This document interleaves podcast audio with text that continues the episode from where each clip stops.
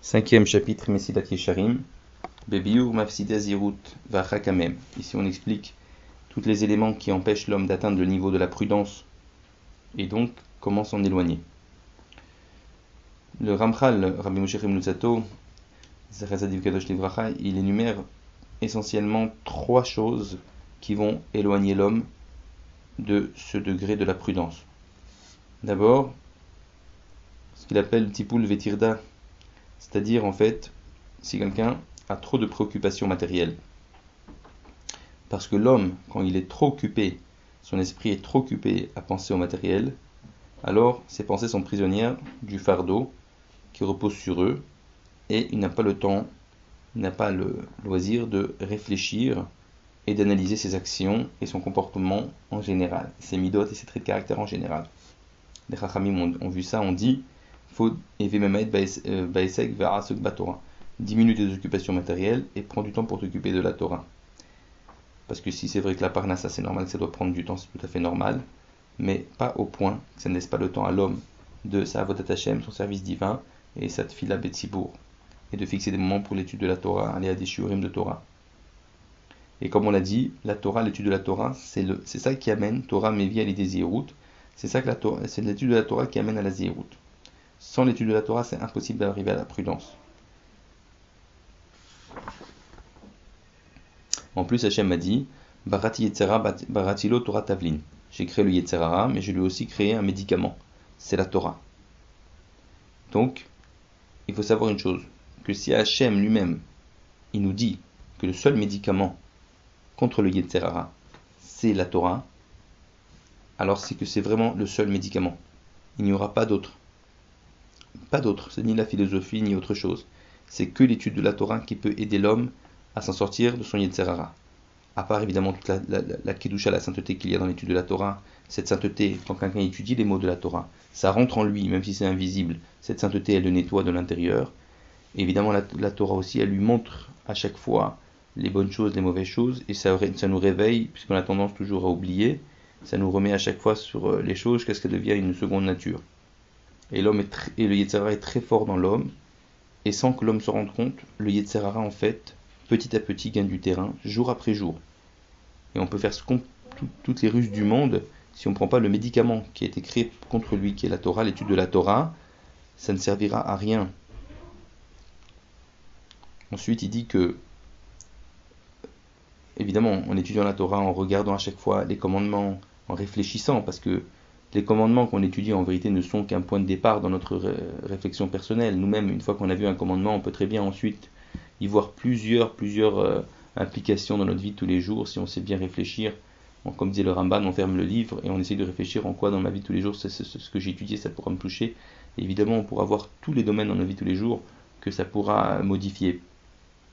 Et c'est ce réveil permanent que la Torah, elle permet de faire. Évidemment, si on apprend des nouvelles à la chaque fois, on va les mettre en pratique. De plus en plus, on va être parfait dans, notre pratique des mitzvot. Et il dit aussi, il faut aussi fixer, à part l'étude de la Torah qui est l'essentiel, aussi un moment pour réfléchir à nos actions, des moments qu'il faut fixer pour réfléchir à nos actions. Euh, ça peut même être en, se marchant dans la rue, euh, en rentrant du travail. Euh, on peut à ce moment-là réfléchir dans notre pensée à, tout ce qu'on ce a fait, est-ce qu'on aurait pu faire mieux, etc. Toujours se poser la question, ne pas s'installer dans ce qu'on fait et croire que c'est parfait à chaque fois et se contenter de ce qu'on fait. Voilà, ça c'est la première chose. Donc c'est ne pas être trop préoccupé matériellement pour pouvoir avoir le temps d'étudier et de réfléchir à soi. C'est le premier élément qu'il faut, qu'il faut faire attention pour garder le niveau de prudence.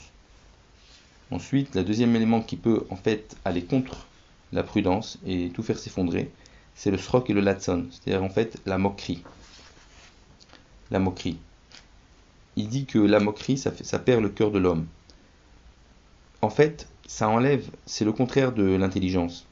L'intelligence du cerveau, c'est-à-dire d'analyser les choses de manière rationnelle. Et la moquerie, c'est de tourner tout en dérision. Ça rend l'homme, dit, comme un chicor, un sou ou un fou. Ça lui enlève son intelligence.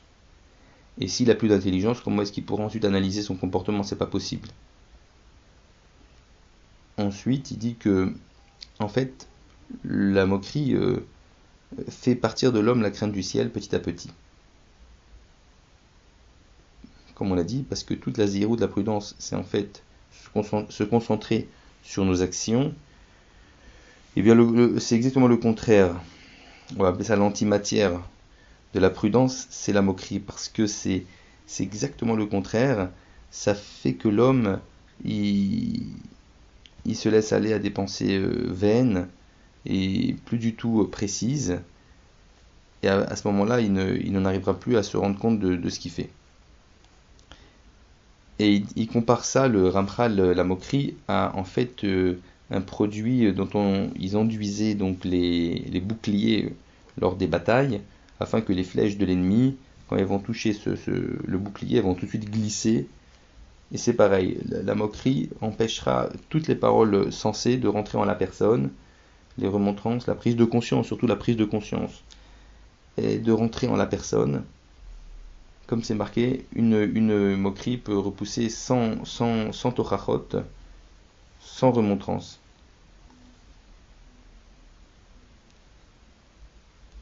C'est vraiment contre le moussard la moquerie. D'ailleurs, les Chachamim m'ont dit dans ma Avodazara que le moqueur amène la souffrance sur lui. Pourquoi? Il dit c'est obligé. Parce que celui qui prend conscience, il est touché de ce qu'il a fait, et il prend conscience du mal qu'il a fait, ou des choses mieux qu'il aurait pu faire qu'il n'a pas fait, en réfléchissant, en étudiant la Torah, il n'a pas besoin de recevoir de punition, parce que déjà lui-même, il se réveille de lui-même, par sa échouva, par sa réflexion, de ce qu'il lit dans les livres, de ce qu'il voit, de ce qu'il réfléchit. Mais celui qui se moque, ne, comme on l'a dit, ne prend aucune conscience de, la gravité de ce qu'il fait. Donc la seule manière pour les réveiller, c'est les, souffrances qui, leur font prendre conscience qu'il y a un problème qu'ils doivent absolument analyser. Troisième chose, il dit à part la moquerie, donc qui peut euh, faire, perdre à l'homme en fait ce niveau de prudence, ce sont les mauvaises fréquentations. Fréquenter des, moqueurs et des, fauteurs. Comme dit le Passouk dans Michelet, à celui qui fréquente des imbéciles lui-même euh, finira par devenir pas bien. il faut éviter de fréquenter des gens qui sont enfoncés dans les vanités du monde. Au contraire, il faut diriger ses pieds vers le Beth Midrash, la synagogue, les endroits où on, se on, essaie de se perfectionner.